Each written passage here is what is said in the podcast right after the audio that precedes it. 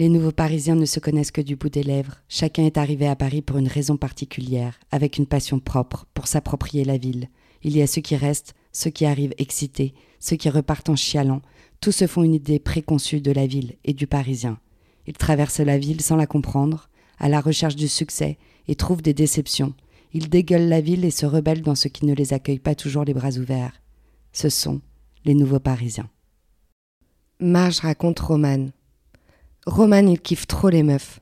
Putain, c'est un truc de ouf. Il peut faire mille bornes pour rejoindre une bonne meuf. Franchement, il peut tout faire. Les nanas l'aiment, moi la première parce qu'il est drôle. Il est toujours de bonne humeur. Entre nous, je ne comprends pas les gens qui font la gueule. Et il le sait un peu d'ailleurs. Lui, je suis sûr qu'il se lève. S'il fait beau, il ne lui en faut pas plus. Il est de bonne composition. Il mixe, c'est son truc. Les sons un peu vieillots qu'il dépoussière à base de chemises de soie, d'imprimés léopard et de lunettes fumées. Dès qu'il joue, je vais le voir. Parfois, je le salue même pas, mais il me fait rêver. Il ambiance facilement la foule et c'est un régal à regarder. Je le regarde de loin en absorbant mon ginto. Personne ne boit aussi vite un ginto que moi. J'en ai besoin pour m'évader.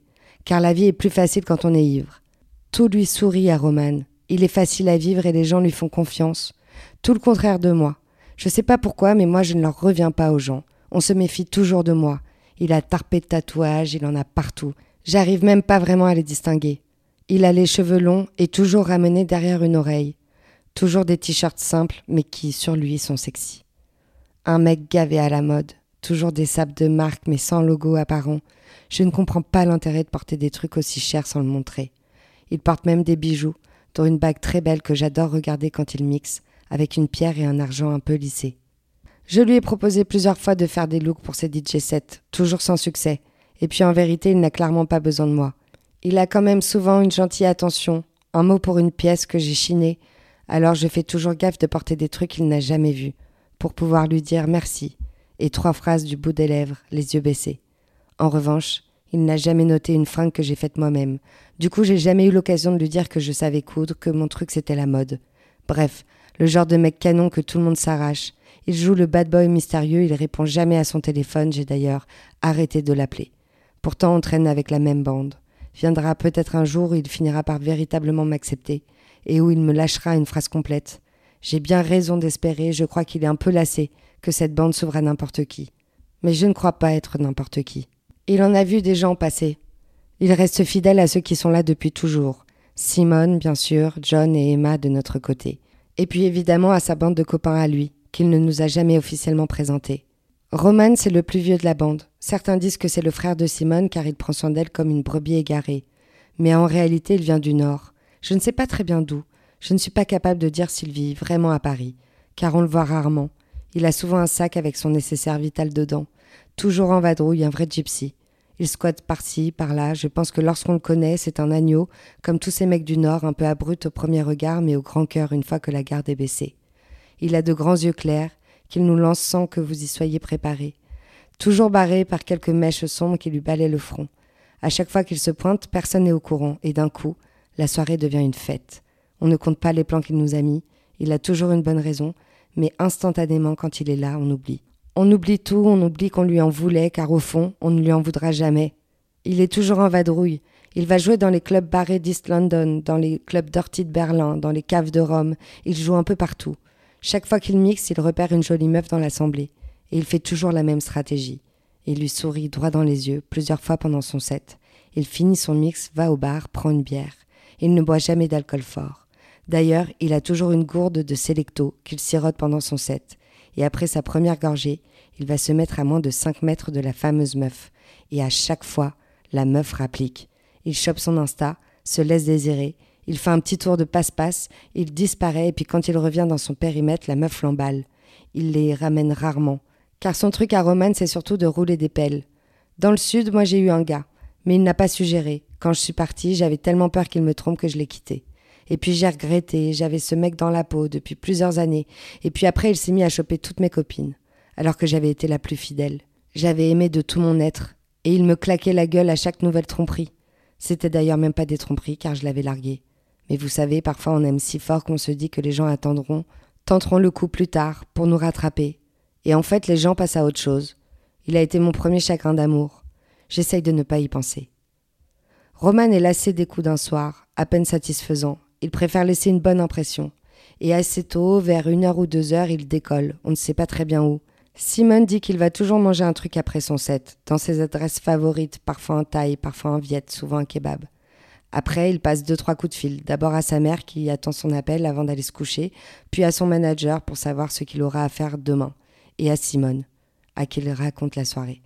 Ils ont une complicité que je n'aurai jamais avec elle. D'ailleurs, Simone préfère les mecs. Elle sera toujours distante avec moi, je le sais. Elle est secrète, elle ne dit jamais tout. Je pense que trop de meufs lui ont cassé les couilles. Depuis, elle s'en méfie, alors je reste à distance, juste assez proche pour rencontrer ses potes tous aussi beaux gosses les uns que les autres. Mais assez loin pour qu'elle ne se méfie pas de moi. Je lui ai d'ailleurs promis de lui confectionner une jupe, mais j'ai jamais travaillé le cuir, alors je suis bien emmerdée. Depuis, je l'esquive un peu. Je la vois qu'à l'extérieur, et de temps en temps, je lui dis que je suis débordée de projets, alors que je fais rien de toutes mes journées. Et quand j'en fouille une, bah, je suis au café pour bosser, pour me faire un petit peu de blé. Roman dort souvent chez elle. C'est simple comme une lettre à la poste car il a une clé de son appart. Alors quand il reste exceptionnellement plus tard au club, ou s'il ne finit pas exceptionnellement chez une conquête, il atterrit généralement chez elle. Je ne sais pas pourquoi ils ne sont pas ensemble. Je crois que leur amitié compte plus que le reste. Comme si leur amitié valait mieux que l'amour. Ils n'en ressentent pas le besoin. Ils sont bien comme ça. D'ailleurs, il paraît qu'ils n'étaient pas aussi froids et distants avant. C'est depuis quelques années, depuis une sale histoire avec Simone. Je ne sais pas en quoi ça le concerne, mais il s'est muré dans le silence. Personne ne sait vraiment ce qui s'est passé. C'était un soir un peu trop tard et chacun s'était barré soit à son after, soit chez une conquête, mais ce dont on est sûr, c'est que ça a mal tourné. C'est peut-être ça le lien si fort qui les unit tous les deux. Mais tout le monde a toujours refusé de m'en parler. Pas faute d'avoir posé une ou deux questions, même Emma m'a demandé d'arrêter de questionner. Roman, à ce moment-là, il s'est mis à la muscu. Depuis, le mec est baraqué. Ses épaules sont deux îles accrochées entre son cou et son visage. Faut pas trop l'emmerder. Quand il joue pas et qu'il traîne au Morissette, c'est pas rare qu'il finisse par s'embrouiller, jamais dans le bar. Toujours quand ça ferme, dehors, avec les mecs trop éméchés. Moi, j'ai pas de meilleur pote comme Roman. Le seul ami qu'il me reste, c'est un gars du collège à qui j'ai roulé mes premières galoches. Il est resté dans le sud, et à chaque fois que j'y retourne, il me reproche toujours un peu plus d'avoir changé de parler différemment, de me saper différemment. On n'est plus vraiment dans le même délire. Même si moi, j'ai toujours pas capté ce que c'était mon nouveau délire. Au début, j'y faisais pas attention, j'en rigolais pas mal, et puis il est devenu entre deux pètes, toujours un peu plus méchant, un peu plus con en vieillissant. Et j'ai arrêté de l'appeler quand je rentrais. Mes parents le croisent souvent au supermarché, mais que voulez-vous? On a pris des chemins différents, et sa vie, je la connais par cœur. Je suis capable de vous dire ce qu'il fout chaque week-end, car il fait toujours la même chose. Le marché pour porter les courses de sa mère, la muscu l'après-midi, puis il enchaîne avec une FIFA 8 partie avec ses potes jusque tard. Et ça, depuis dix ans. Je m'en conne, moi, de plus boire son whisky coca dégueulasse et ne plus danser à ses soirées stroboscope sur du Joule avec les mêmes têtes un peu défraîchies d'il y a dix ans. Je m'en contrecogne. La première fois où je suis allée à une soirée où Roman mixait, j'ai cru que j'allais péter un câble intérieurement. C'était au Rouge, ce club de Pigalle miraculeusement gratuit le jeudi. Comme j'ai jamais de thunes, c'était une aubaine pour moi. J'avais pris l'apéro avec Axel, le seul mec de Paname qui daigne répondre à mes appels. Comme si toute la France avait la 5G sauf les Parisiens qui ne répondent jamais. On avait débarqué comme deux enfants à l'entrée et les néons rouges m'avaient traversé. J'avais pas pris le temps de passer au vestiaire. Et je portais mon écharpe autour du cou. Et là, mes yeux se sont écarquillés. J'ai vu Roman au fond de la salle, avec une chemise bleu ciel, des verres rosés, en train de balancer une chanson italienne et tout le monde dansait. J'ai avancé vers le fond et sur ma route j'ai vu des créatures sublimes, des dragues plus dingues les unes que les autres. J'ai cru que j'étais tombée dans le cinquième élément, dans un monde parallèle. Je regardais partout, je n'écoutais même plus Axel. D'un coup j'étais libre, j'étais au bon endroit. Ces créatures me fascinaient. Je voulais à la fois être elles, mais aussi les enlacer pour me réconforter. Ici, tout le monde s'en foutait de mon accent du Sud, de mes coutures mal terminées. Ici, j'étais moi-même. J'étais dans le futur. J'étais ce que j'ai toujours voulu devenir entourée des bonnes personnes. Alors je suis revenue chaque semaine, chaque jeudi pour revivre cette entrée, pour voir les dragues se trémousser, pour me régaler de cette énergie que je n'avais jamais connue. J'avais peur, j'avais chaud, j'étais assoiffée, mais pas question de me payer un verre à l'intérieur car pas assez de blé. Certaines semaines, j'arrivais à trouver un chic type pour me payer une bière. En échange, je dansais collé serré le temps qu'il fatigue. Et en fonction de la gueule du type, je le suivais chez lui en laissant Axel derrière moi, qui dansait devant Roman. Parfois, je lui disais ciao. Parfois, je le calculais même pas. Mais il savait que c'était comme ça, qu'on me retenait pas quand j'avais une idée en tête.